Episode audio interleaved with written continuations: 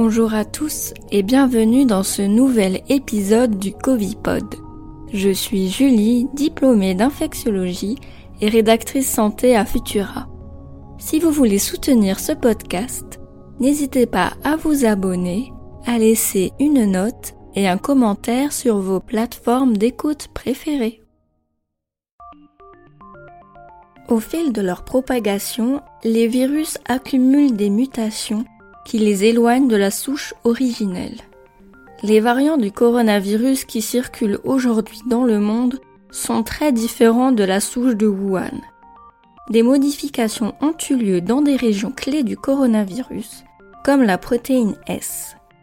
C'est pour cela que les scientifiques doivent étudier à nouveau les paramètres biologiques du virus, sa contagion ou sa virulence par exemple mais aussi retester l'efficacité des vaccins à chaque nouveau variant d'inquiétude qui se propage. Ces nouveaux variants sont détectés grâce aux épidémiologistes qui surveillent la dynamique de l'épidémie partout dans le monde. Ils suivent l'émergence de nouveaux génomes viraux parmi ceux en circulation. Et en Afrique du Sud, un petit nouveau a attiré leur attention.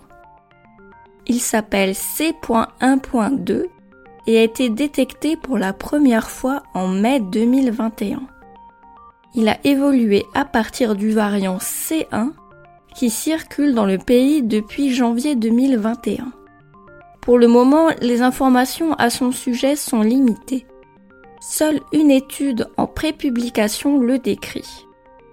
C1.2 s'est séparé de C1 à cause d'un taux élevé de mutation comme cela avait été observé pour les variants alpha, bêta et gamma.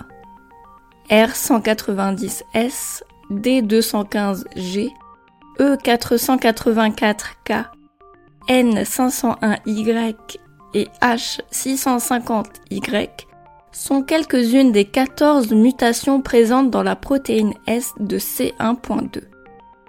Mais ce qui inquiète le plus les scientifiques, c'est la présence de trois mutations additionnelles. Une dans le domaine N-terminal de la protéine S, une dans la partie en contact direct avec le récepteur ACE2, et la dernière à proximité du site d'action de la furine, l'enzyme qui amorce l'entrée du virus dans la cellule en coupant la protéine S.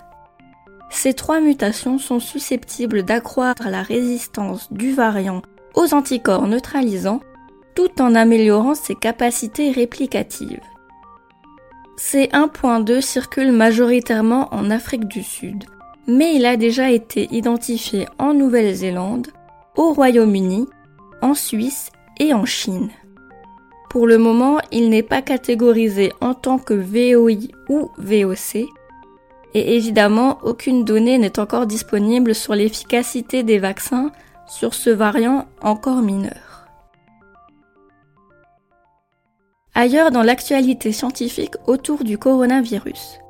La France comptera bientôt 50 millions de primo-vaccinés, soit 75% de la population. La mise en place du pass sanitaire durant l'été a permis de booster la couverture vaccinale du pays. Une étude parue dans le Lancet suggère que le variant Delta est associé à un risque accru de mortalité. Le taux d'hospitalisation pour le variant Delta serait deux fois plus élevé que pour le variant alpha. Cela reste encore à confirmer par d'autres études indépendantes. Merci d'avoir écouté cet épisode du Covipod. L'épidémie de Covid-19 reprend du poil de la bête à cause du variant Delta. La vaccination est notre seule arme contre la maladie et elle est ouverte à tous ceux qui ont plus de 12 ans. N'oubliez pas de vous munir de votre passe sanitaire dans tous les lieux qui le demandent. Il faut alors être vacciné complètement ou présenter un test PCR négatif. Pensez à toujours bien porter votre masque sur votre bouche et votre nez et à vous laver régulièrement les mains au savon et à l'eau. Pour soutenir notre travail et améliorer notre visibilité, abonnez-vous et partagez ce podcast autour de vous vous pouvez retrouver l'actualité scientifique autour du coronavirus sur Futura. À très bientôt!